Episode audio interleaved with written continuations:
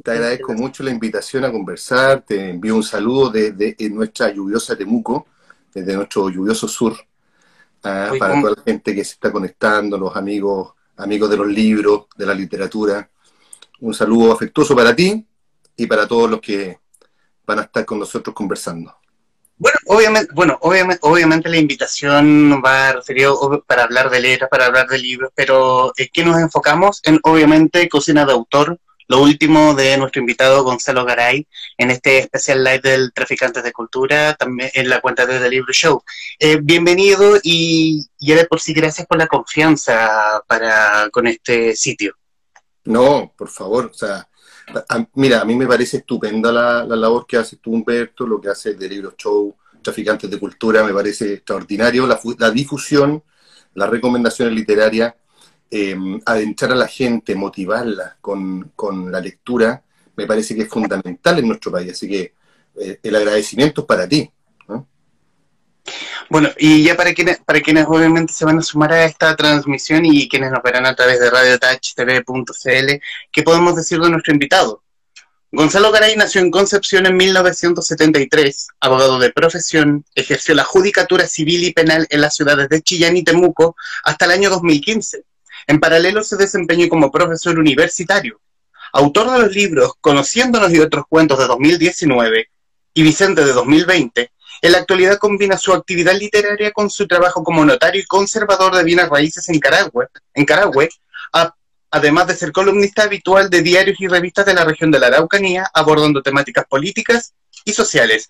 ¿Está bien, está bien el, o, algunos, o algunos cargos fueron actualizados? Pues, eh, sí, es que ahora estoy de notario conservador en Nueva Imperial, que supone acercarme un poco más a Temuco. Eh, estoy un poquito más cerca ahora. Eh, cambié de oficio nomás, pero sigo en la misma labor como notario conservador, ahora en Nueva Imperial. Y podría decirte también que em, además de eso, estoy editando mi, mi cuarto libro. Vamos a hablar Vamos a hablar del sueño de los justos también. Sí. Así está, está, está en el libreto virtual que, lo tengo a disposición. Y bueno, antes de irnos a la cocina de autor, ¿qué hace que un abogado, qué hace que, un, qué, hace que un abogado, notario, conservador de bienes raíces se mezcle con las letras? Mira, te diría que es algo de siempre, ¿ah? ¿eh? quizás algo que fui postergando demasiado, pero que en algún minuto eh, se, nos encontramos. Yo, yo siempre había desarrollado algunos textos desde muy, desde muy joven, eh, pero no había, no había incursionado más allá de eso, de un gusto privado particular. Eh, no había tenido contacto con ninguna editorial. Y luego cuando entré al, al, mundo judicial, cuando tuve que entrar a, empezar a redactar sentencias, por ejemplo, que yo siempre digo lo mismo, las sentencias son historias, las sentencias contienen un drama humano, contienen hechos, contienen circunstancias, pruebas y qué sé yo. Tú sabes que hay mucho nexo entre el mundo literario y el mundo judicial. El derecho y la literatura están muy conectados. Entonces, bueno, estuve 15 años redactando sentencias, muy feliz por hacerlo, por cierto, y cuando em, terminé mi labor judicial, cuando entendí que ya era suficiente con eso, eh, tuve un poquito más de tiempo para estas historias que fui acumulando con el tiempo, llevarlas al papel y sacar mi primer libro. Y luego ya fue un proceso que no paró, eh, que me atrapa, es una cosa muy terapéutica para mí además, eh, porque hago una cosa totalmente distinta durante el día y luego en la tarde llego a, la lectura y a la escritura. Pero siempre hubo un cruce entre lo que yo hice y la literatura. Siempre me mantuve leyendo, que me parece que son procesos que van muy de la mano. Solamente faltaba eh, aceptar un poquito la maquinaria, asignarle un poquito más de tiempo y empezar a sacar los libros que ya tenía en la cabeza hace mucho rato. ¿Y cómo no se cocina de autor? Tengo entendido que es tu primera novela. Cocina de autor es mi segunda novela. Mi, primera novela fue Vicente, del año pasado, y Cocina de autor es de este año. Eh, cocina, mira, es, Cocina de autor la idea surgió, yo, soy penquista, a pesar de que vivo en Temuco. Entonces yo fui un día a, Concepción a ver a mis papás que viven allá y como siempre, casi como un ritual, pasé a tomarme un café a una, cafetería y pastelería muy famosa en Concepción, alemana, ¿ah? y estando ahí en esa circunstancia, pues fue el primer chispazo de idea de escribir algo acerca un poco del mundo culinario, eh, de la inmigración alemana, por ahí empezó. Y tú sabes que, eh, tú sabes cómo empiezan los libros, pero no sabes cómo terminan. Entonces, el chispazo fue ahí. Eh, yo escribí la primera parte, tiene cuatro partes el libro. La primera parte la escribí bajo ese influjo, bajo esa idea inicial. Y luego yo hice una suerte de taller con Gonzalo Contreras, que es un escritor que tú lo debes conocer mucho. Eh, pero no, pero no, es, no fue un taller en que yo participara de su taller habitual de los días jueves, eh, porque yo no podía hacerlo por temas de tiempo, entonces yo estuve algún tiempo visitándolo los días viernes, un taller un poquito más personalizado, y en base a ese taller yo escribí mi primera novela y dejé Cocina de Autor un poquito de lado, macerando ahí, madurando la idea, escribí Vicente y luego retomé el Cocina. O sea, Cocina Autor partió el 2019, 2020 escribí Vicente y el 2021, y a finales del 2020 terminé el Cocina. Ese fue más o menos el proceso. ¿ah? Eh, como, como, cocinero dejaste macerando la novela.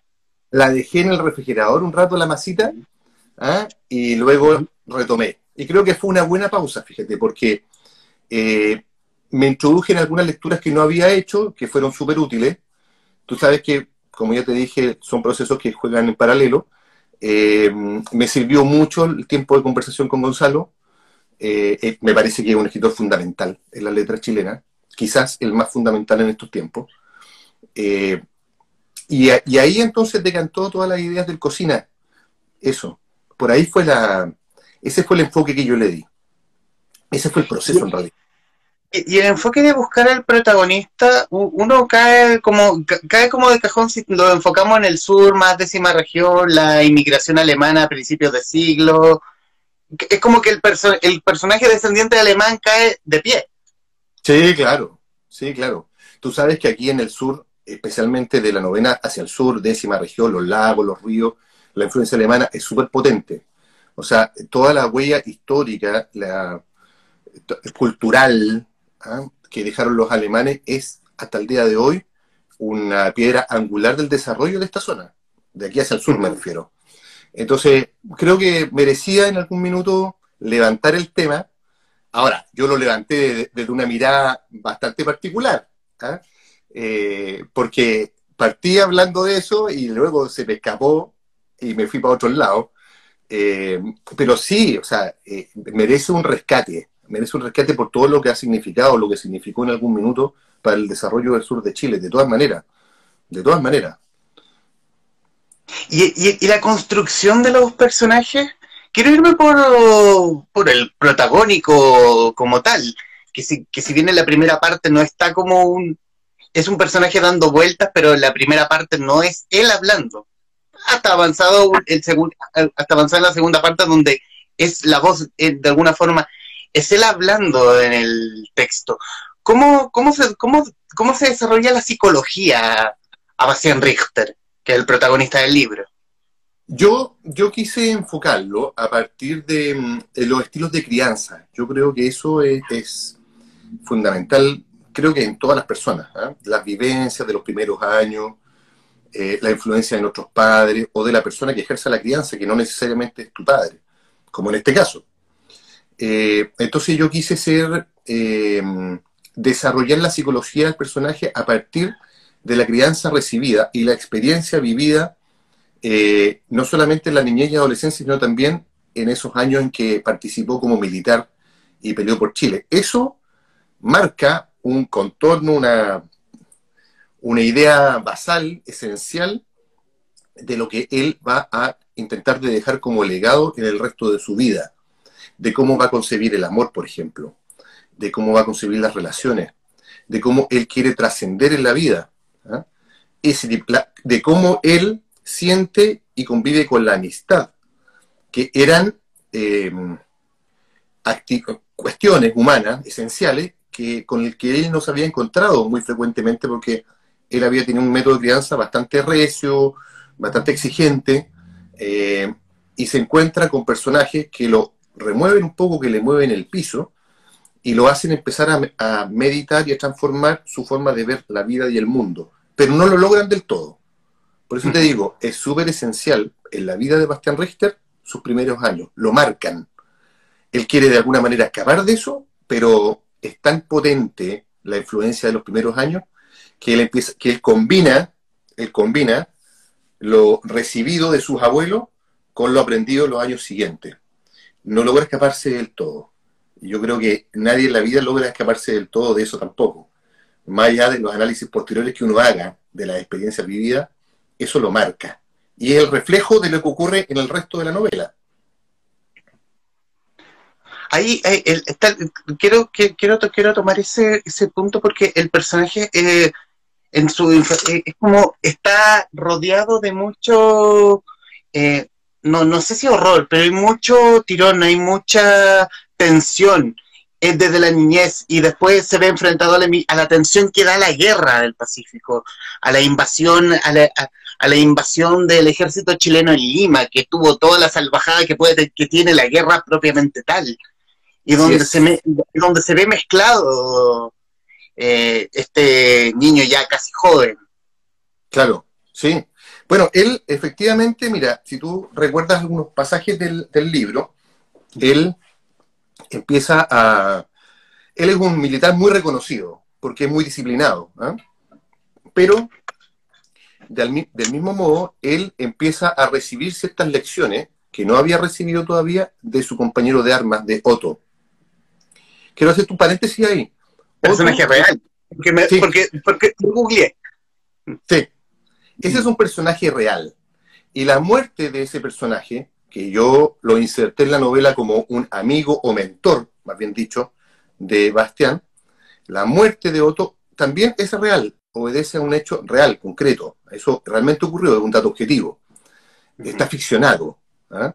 pero ocurrió. Entonces, yo lo que quise hacer es un contraste entre la educación que él había recibido de su abuelo, rigurosa, exigente, incluso violenta, eh, de, lo que, de lo poco que le pudo aportar en los primeros años su abuela, sometida a este señor estricto alemán, y lo que recibe luego de Otto, que es algo totalmente diferente. ¿ah? Y cómo él empieza un poquito a, sacar conclusiones, a movilizarse por el mundo de las emociones, empieza a decantar. Mira, en algún momento queda casi en evidencia que él puede incluso llegar a sentir amor por, el, por Otto, eh, pero no lo sabe, y tampoco quiere saberlo, no le interesa, porque para él eso, en esa época, además, es algo impensado. ¿ah? Entonces, eh, luego, eh, ese, ese, es el, choque de mundos emocionales que se ve hasta que llega a la guerra y muere su camarada. ¿ah? Eso es lo que yo quise retratar ahí. Eh, con el aditivo de que él se enfrenta a los horrores de la guerra y es un salvaje, hasta que se encuentra con ese señor de aspecto de alemán. No sé si recuerdas esa parte del libro, cuando él ingresa a una casa, la única casa que tenía la luz prendida en Lima, y se encuentra con estos niñitos, estos nietecitos, y este matrimonio peruano, pero con un señor con aspecto de colono alemán. Y eso, y eso lo remece fuertemente. Se había muerto su compañero el mismo día y luego se encuentra con esto y ve a este señor custodiando y cuidando de niñitos peruanos y de su esposa peruana. Eso, eso lo remece, eso le, provoca gran impresión. Eh, yo quise jugar ahí con esa psicología para lograr entender cómo decanta luego el personaje con los años. Hubo trabajo, hubo trabajo de investigación, googleo, eh, estudiar la historia misma como para poder llegar al punto en cuestión de la guerra, de la guerra, la invasión a Lima, como para que, si bien el, hecho es real, pero que se acomode a la historia ese hecho real? Sí, hubo, un poco de investigación. Mira, yo te voy a ser súper honesto, Humberto. A mí, yo nunca pensé hacer una novela histórica. Esto, algo me, alguna fuerza muy poderosa y potente me llevó a esto, pero yo no estaba en mis planes originales de cantar en, en rasgo histórico. Y te digo por qué yo he leído novelas históricas, tú también probablemente muchas más que yo. Eh, a mí me parece, a mí me parece que las novelas históricas en general, el defecto intelectual del que adolecen es que eh, creo que es un facilismo para autor, porque los hechos están ahí, a la mano. La historia ya se escribió, el hecho ocurrió, los accidentes, los acontecimientos, la política que rodeó a los hechos, las circunstancias, eso ya está, está dado. Entonces, creo que es un poquito de facilismo de uno apropiarse de esa historia, de la cual no es dueño nadie, eh, y incorporarla en, una, un texto. Me parece eso. Por eso es que yo hice un poquito de historia, un poquito de análisis, pero no quise ir tan lejos tampoco. Sí, o sea, hay, hay datos duros de lo que significó la toma del Morro Solar, ¿no es cierto? La, llegada a Arica, perdón, a, Lima, eh, todo el salvajismo de la milicia chilena que sobrevivió al fuerte, a la fuerte resistencia peruana. Eso, eso es real. Eh, cómo murió Otto von Molke, cómo fueron sus, funerales en Valparaíso, la medalla al mérito que recibió. Eso sí, esos son datos que yo investigué.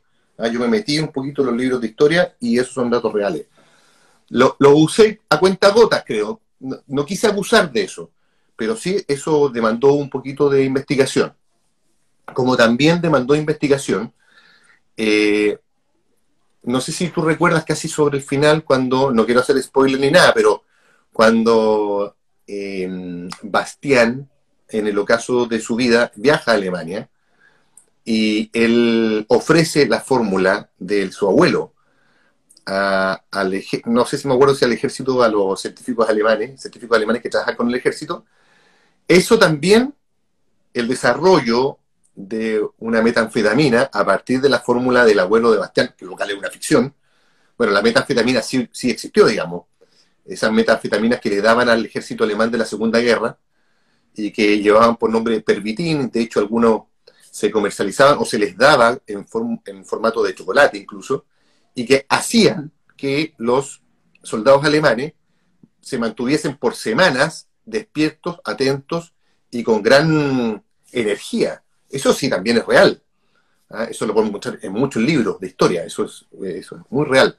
Es un dato duro que yo inserté, tanto como en lo que ocurre en la tercera parte, que donde hago un recorrido por ciertos hitos trascendentes de la historia chilena, no sé si te acuerdas también, el terremoto 60, la crisis asiática la Boloco Chino Río y otras cositas que han ocurrido, van pasando por ahí. Sí, inserto datos históricos, pero no, no como enciclopédicamente históricos, sino que así, unas cositas como unos chips de chocolate que se dejan caer sobre la galleta. Nada más que eso. Y entonces difiere de lo que de lo que me dices respecto a la novela histórica que te parece más atractivo crear la historia que tomar la historia y de ahí ¿Cuál, ¿Cuál chaleco seguir tejiendo desde ahí? Sí, yo creo que esta fue una incursión muy incipiente en la novela histórica, pero no tengo intención de volver a... creo que, por lo menos para mí, es un desafío mucho más interesante generar una historia a partir de nada. Bueno, nunca es a partir de nada, siempre hay observación de por medio, pero crear una propia ficción eh, y no acaparar eh, tanto dato duro, porque te vuelvo a insistir, o sea, me parece que es caer en el facilismo. A la gente le gusta, está bien, pero como yo no tengo necesidad de dejarme guiar por los gustos de la masa, todavía, gracias a Dios, entonces es que escribo un poquito más libre, eh, que es la misma razón por la cual yo escribo en editoriales independientes, ¿eh? porque me da mucha más libertad creativa. ¿eh? no, no, tengo que someterme al, al escrutinio de, no sé, de una de una editorial grande, ni seguir pauta, ni seguir, no sé, gustos masivos, no, no. Eso para mí es bueno. Yo disfruto mucho más el proceso que el resultado final. O sea, me disfruto mucho más escribiendo que viendo el libro luego físicamente. No sé si me, por ahí va la mano. Claro, claro. Eh, eh, tomando otro punto que, que dices que, que difícil hablar de este libro porque cualquier dato puede, es muy spoileable. Es muy de Es como cualquier cosa que puede decir, es como, oh, rayos. Y de hecho, eh, hay una de las preguntas que tengo es como la es como los gustos literarios tuyos. Y tu libro me tiene un aire un clásico. Y eso es todo lo que voy a decir. Pero porque porque, ya me lo, dijeron. lo digo puede ser spoiler. Sí. A ver si es el mismo, yo lo voy a decir. Alguien me dijo por ahí, en una, en otra, en alguna entrevista que tuve, que le pareció parecido al perfume. Sí. Sí, pero no lo hice deliberadamente así ni por ni remotamente. No, tiene, un, tiene un, tiene un, una brisa, un, aire el perfume. Sí, sí. El perfume yo lo leí cuando estaba en el colegio, me acuerdo, sí, pero no, pero no. Yo creo que en el fondo uno se mm, uno, uno decanta el proceso de escritura no solamente en observación, sino también lo que lees. Sea, la lectura te ayuda mucho, eh, tanto como lo que tú vives, experimentas, observas. ¿ah? Eso, todo eso es, una amalgama que luego tú viertes en letras, digamos.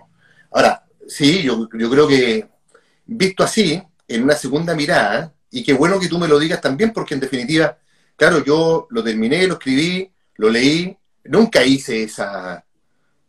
Pero tú sí, pues. entonces eso quiere decir que la obra siempre se independiza del autor en las lecturas de las distintas personas, en quien se topa con una obra y llega y dice, oye, pero mira, esto tiene como aire a. Yo no lo pensé, pero qué, entretenido que tú lo hayas imaginado y pensado. Lo encuentro notable, lo encuentro buenísimo. y te lo agradezco. Eh, Gonzalo, y, ya yéndonos más como en lo lateral del libro y hablar de, del editorial, eh, esta es tu primera publicación con trayecto. ¿Cómo llegas a ellos? ¿O ellos llegan a ti?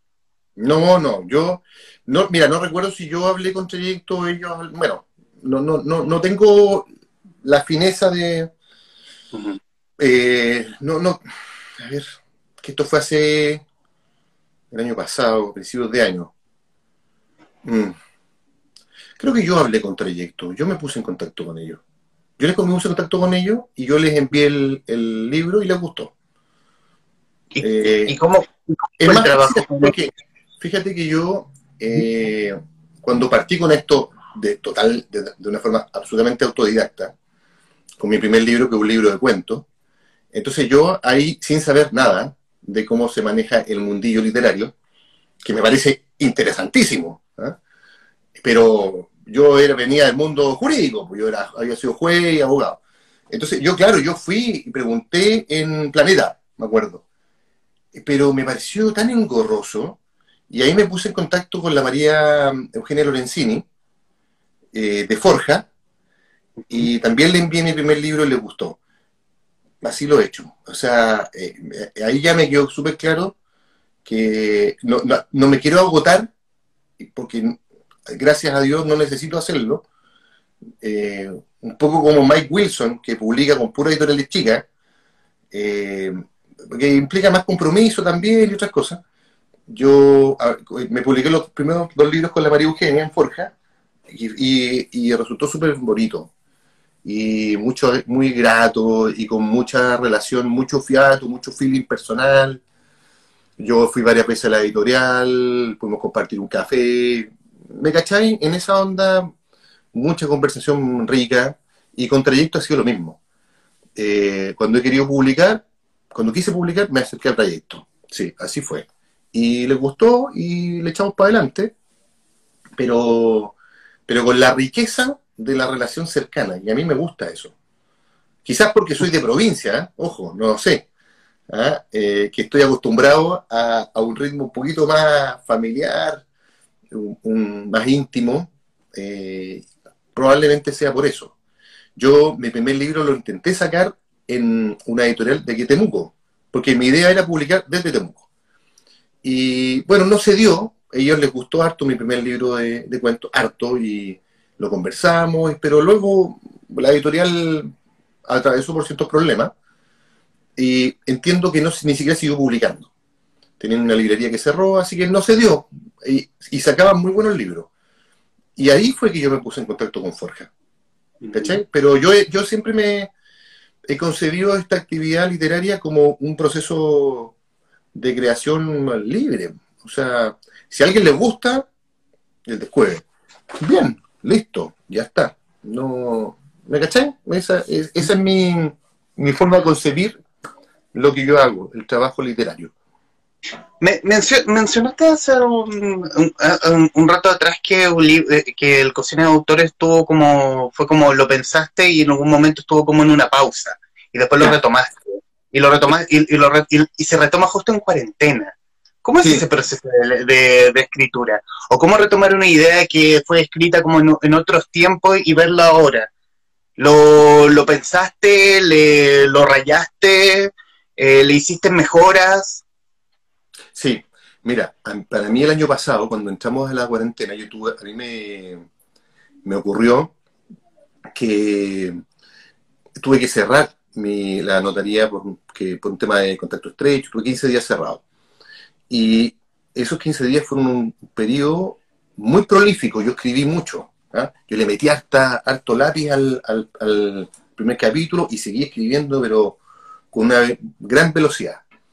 Eh, me hizo muy bien el año pasado. Yo tuve un horario más relajado. Eh, eh, fue súper novedoso estar más rato en la casa. Me, tuve harto tiempo para leer. Fue buenísimo. Fue buenísimo y también me pasó, un poco siguiendo los consejos de Gonzalo, notable, que mm, este libro estaba concebido con mucha más fantasía y yo de alguna manera lo, doblé la historia, la enderecé y la llevé a niveles un poquito más, más bajos, de tono un poquito más, más, más terrenales en realidad. Estaba, era un libro muy fantástico al principio. Y claro, a mí la cuarentena, del COVID y todo esto, lo que ha pasado terrible, me, sirvió mucho para, efectivamente, para interesar la historia. Ah, no, no, suelo borrar tanto, pero en este libro sí, el primer capítulo yo le metí un poquito la pie. ¿ah? Le puse un poquito de maquillaje antes de sacarlo, sí, de todas maneras. Estamos con Gonzalo Garay, autor de Cocina de Autor, eh, editado por Trayecto Editorial. Eh, quiero, quiero hablar de Bastián Richter, pero lo que me pareció, yo, yo siento que el protagonista es atractivo en sus pocas luces y más atractivo en todas sus sombras. Perfecto. Que, fue lo, que, fue lo que, me, que fue lo que me pareció. Es un tipo silencioso, un tipo que habla poco y hace mucho. O sea, tiene muy pocos diálogos en estricto rigor. Ahí está la descripción de la voz omnisciente que hace que, que hace que Bastián va hacia allá o va hacia allá, pero él no habla tanto. Sí, sí. Eh, mira, yo a mí me ha, en general, yo no inserto tantos diálogos en los libros. ¿ah? Eh, me parece, cuando inserto un diálogo, me parece que tiene que ser un diálogo interesante, inteligente, eh, atingente al, momento del, libro. Eh, me gusta más, en el fondo, ir describiendo como un narrador omnisciente, como dices tú, eh, lo que está haciendo, lo que está pensando, lo que está imaginando, no, no solo intercalar tantas, tantas voces.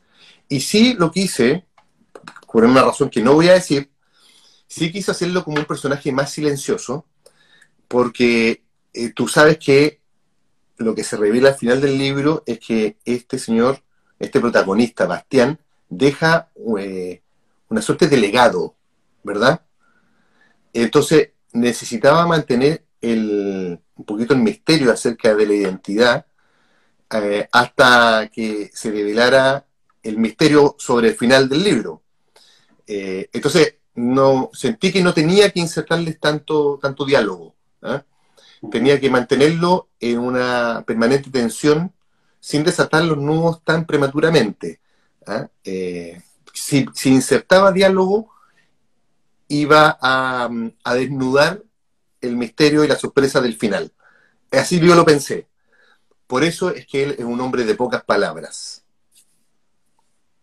Coincido, que, el, que el libro tiene, bajo, bajo estos casi nulos diálogos, te mantiene como, te, mantiene en pie, es como que, oye, ¿por qué hizo esto? ¿Y por qué hizo esto? Y es como que, oh madre.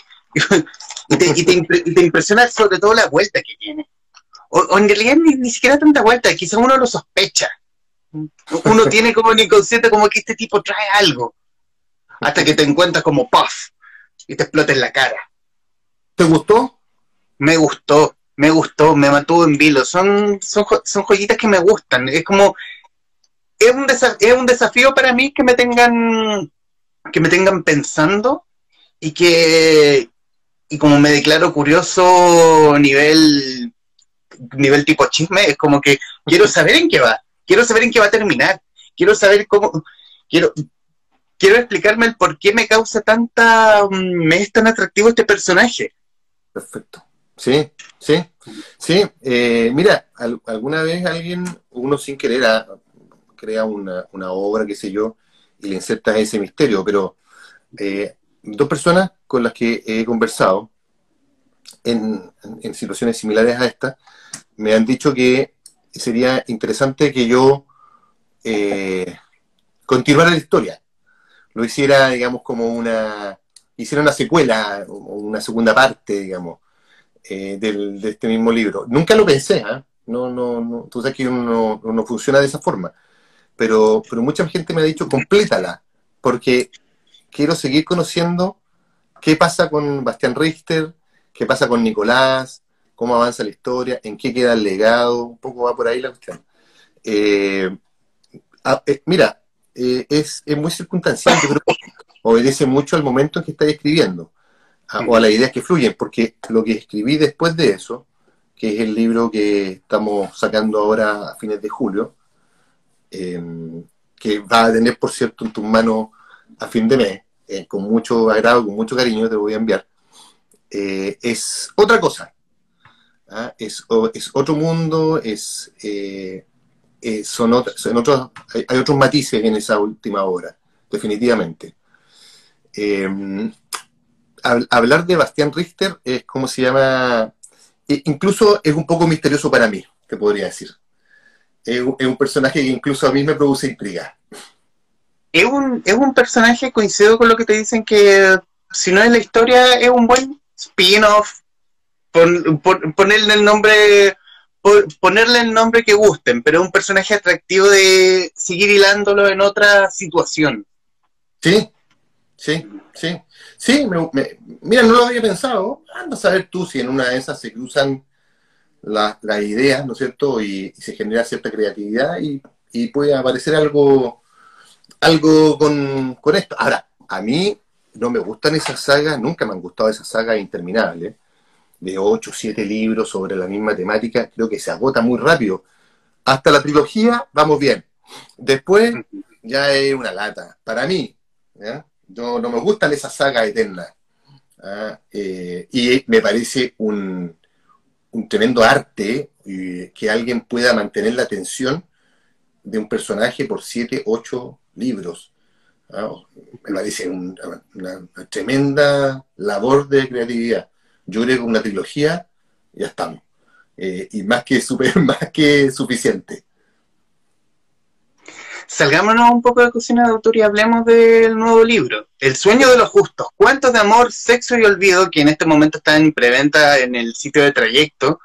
Y lo que podemos decir y lo que está descrito en la web es Libro no apto para conservadores beatos y puritanos. Precaución al leer. Se recomienda consumir un cuento al día. En caso de sobredosis, consulte con su librero más cercano.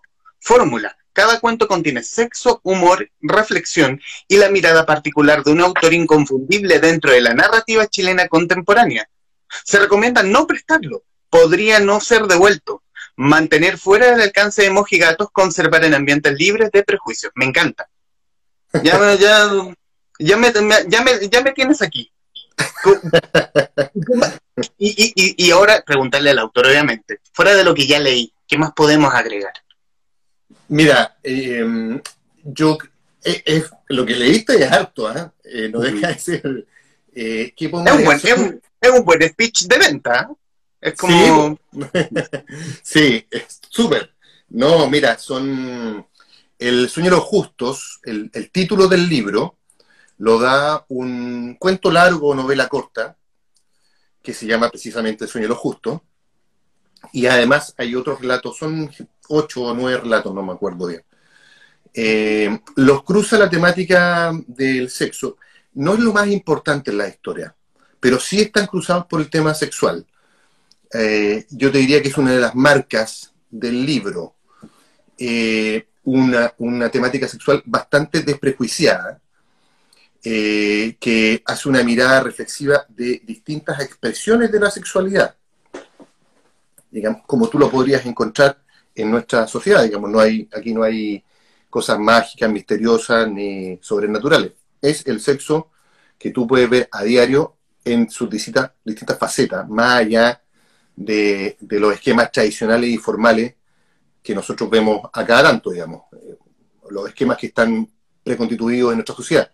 Entonces, tú vas a encontrar historias, eh, la que le da el título al, libro, El sueño de lo justo, es una historia que de alguna manera yo también rescaté de mi año como juez, de la mirada como juez, pero en este caso es una jueza, que hace algunas eh, reflexiones acerca de su concepto de justicia, de su concepto del amor, de la amistad, em, que se ve enfrentada a un caso de violación, eh, y que en un caso de violación te diría, y esto sí, esto sí le puede resultar atractivo a más de alguien, un caso de violación que se parece en algo por los accidentes y por la dinámica social y por el revuelo, a algún caso que está en estos días apareciendo mucho en la prensa, porque yo eh, hago esa distinción entre la justicia popular, la justicia de la calle, la justicia de la masa,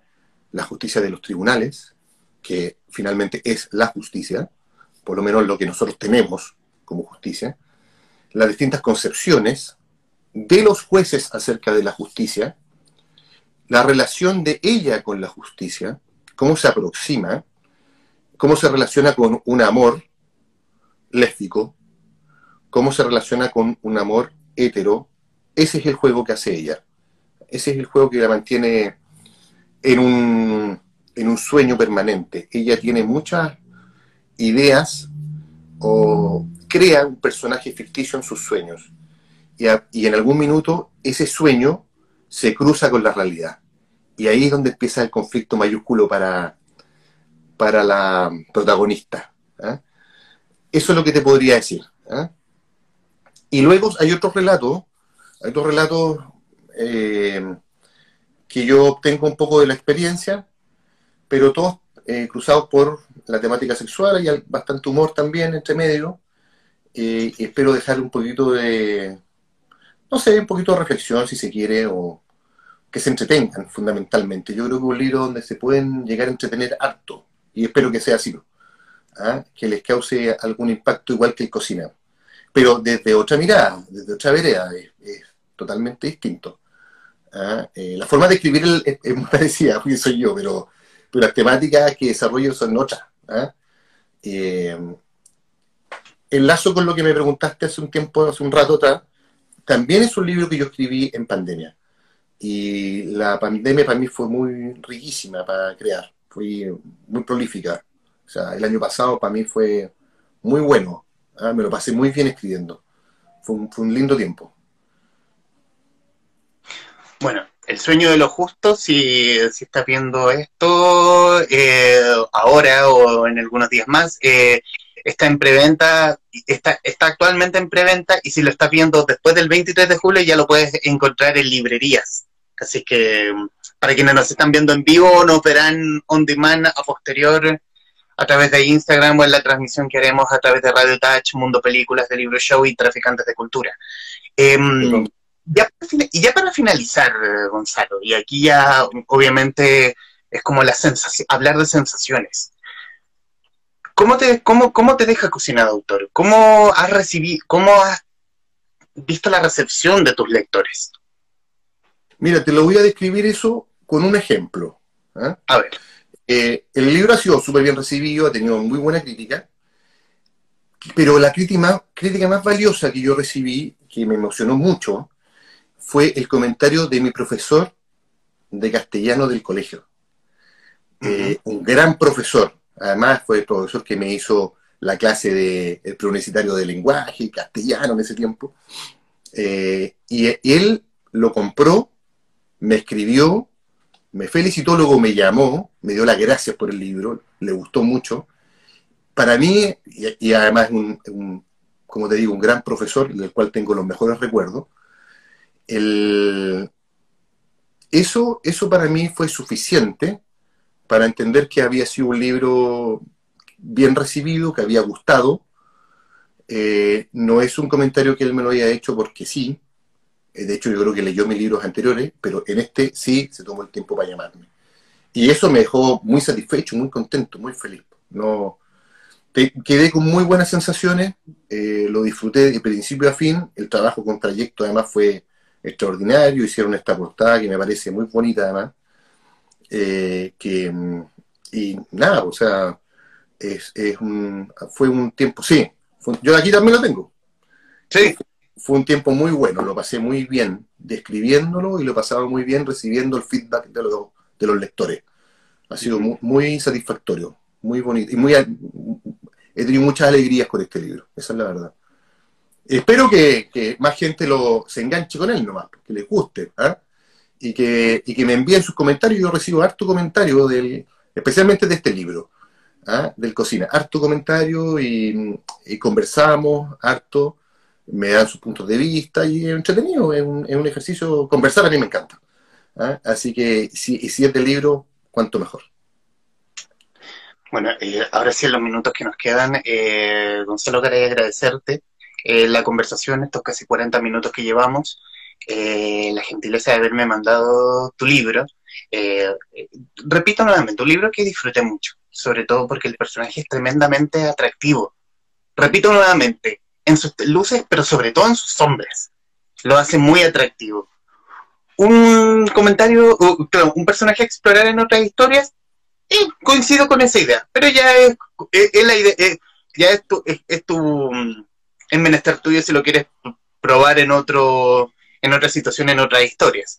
Pero sí es un personaje tremendamente atractivo con una historia tremendamente... Mm, eh, lo sentí poético, eh, lo sentí bonito, a pesar de, lo, de la situación, en, lo que se envuelve, el contexto de la guerra y todo eso pero es una historia contada desde contada desde el sur de Chile y el cariño que tienen los, la gente del sur de Chile a diferencia de los que vivimos en el centro del país.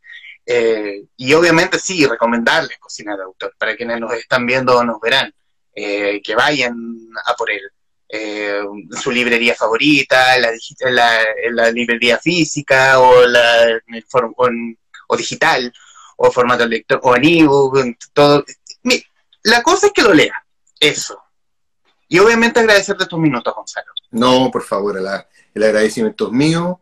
Quedo a tu disposición para, para futuras conversaciones.